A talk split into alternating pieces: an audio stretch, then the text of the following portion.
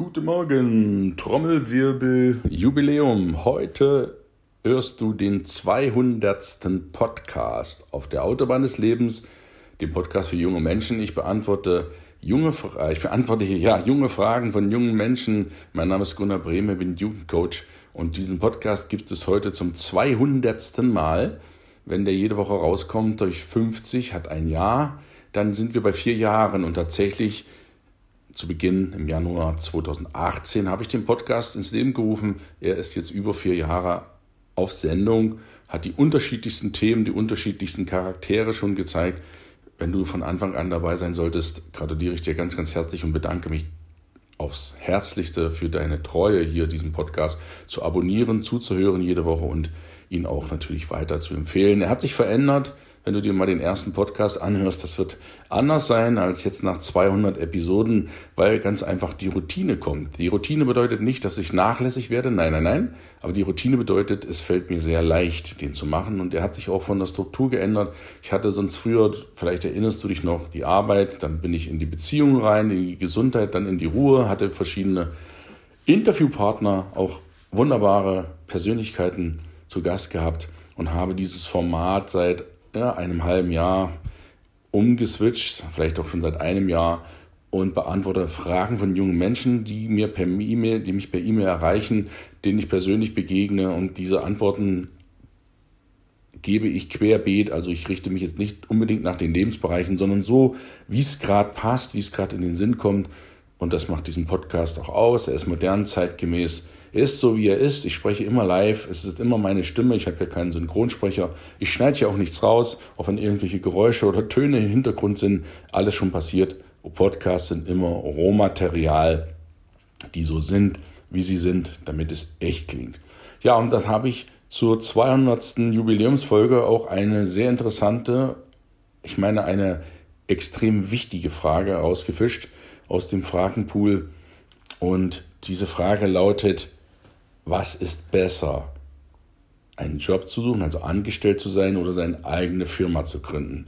Ich finde die Frage unglaublich wichtig, weil, machen wir uns nichts vor, auf der Arbeit oder mit deiner Arbeit, oder sagen wir mal, auf der Arbeit verbringst du Jahre, Jahrzehnte deines Lebens, die besten Jahre dazu noch, die so zwischen 20 und 70 irgendwo sind, das Jahrzehnt, ja halbe Jahrhundert deines besten, deiner besten Jahre, die liegen irgendwo zwischen 20, wo du dir bewusst bist, wer du eigentlich bist, bis zu 70, wo du irgendwo in den Ruhestand gehst. Ich nenne es bewusst nicht Rente, weil ich dieses Wort nicht mag. Warum kann man nicht mit 100 weitermachen? Ein Chirurg, der mit 100 weiter operiert, ein Berater, ein Lehrer, der mit 90 weiter unterrichtet. Ja, warum denn nicht?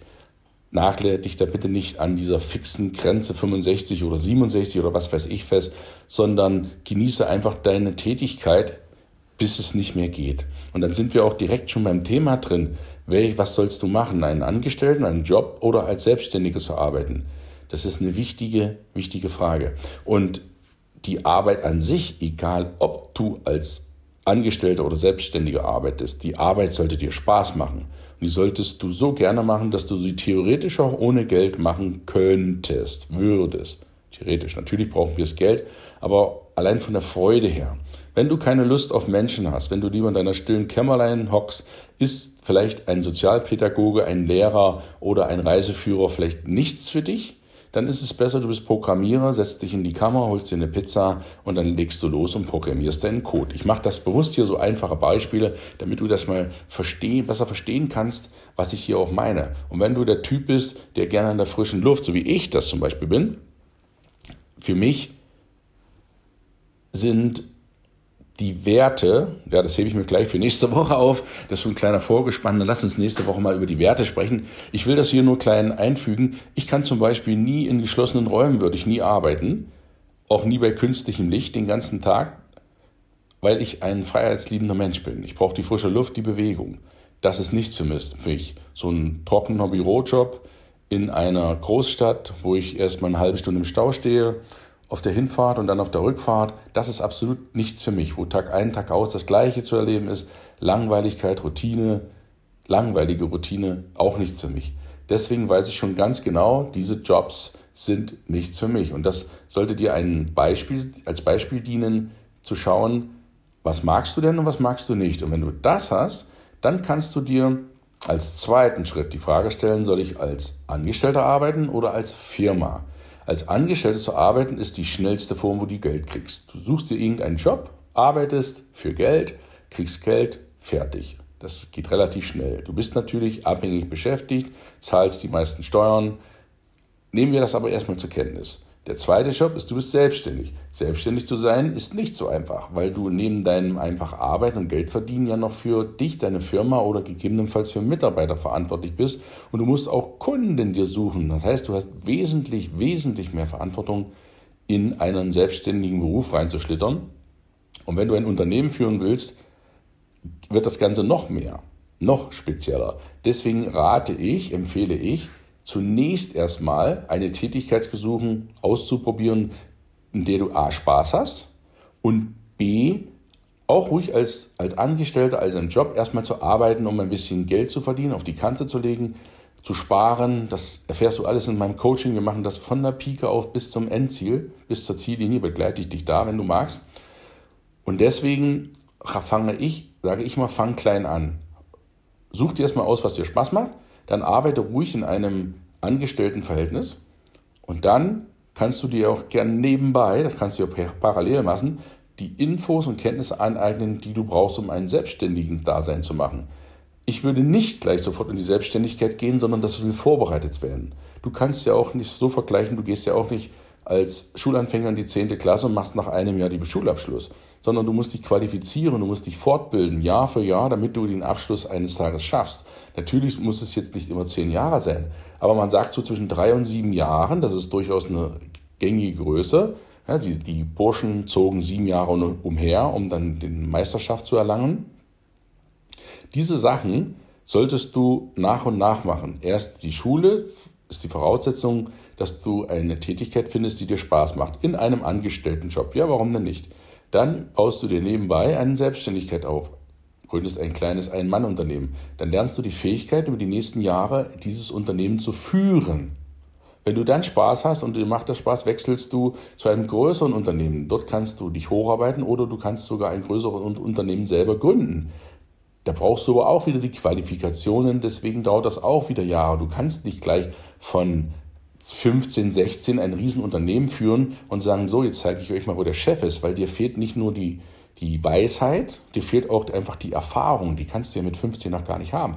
Deswegen sind die großen Chefskonzerne ruhig 30, 40 Jahre, ist auch noch sehr jung, aber die brauchen 10, 15, 20 Jahre Vorlauf. Das geht nicht von heute auf morgen. Ja? Deswegen ist es beides gut, es ist eine Entwicklung. Und noch ein ganz, ganz wichtiger Punkt zum Schluss. Was ist dir wichtiger? Die Sicherheit des Arbeitsplatzes oder die finanzielle Sicherheit? Arbeitsplatzsicherheit oder finanzielle Sicherheit? Arbeitsplatzsicherheit, wonach ja viele immer schreien, heißt, ich suche dir einen festen Job und einen sicheren Job, Beamtenjob, wo auch immer, öffentlicher Dienst. So sicher ist das nirgendwo. Was passiert, wenn du den verlierst? Dann ist dein Einkommen futsch und du hast nichts mehr. Du stehst da und hast ein Problem.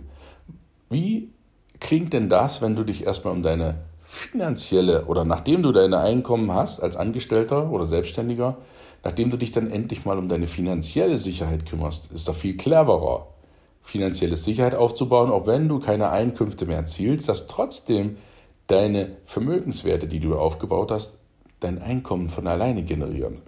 Das ist doch schon ein Unterschied, ne? wenn du nicht nur von deiner Arbeitskraft abhängig bist, sondern wenn du dir Vermögenswerte aufbaust.